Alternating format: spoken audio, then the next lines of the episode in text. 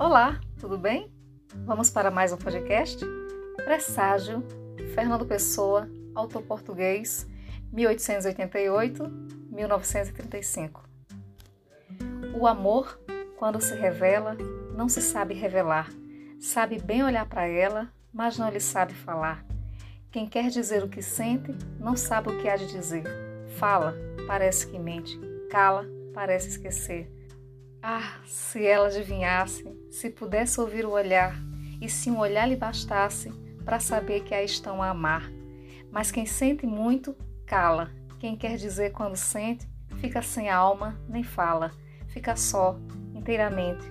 Mas se isto puder contar-lhe, o que não lhe ouço contar, já não terei que falar-lhe, porque lhe estou a falar.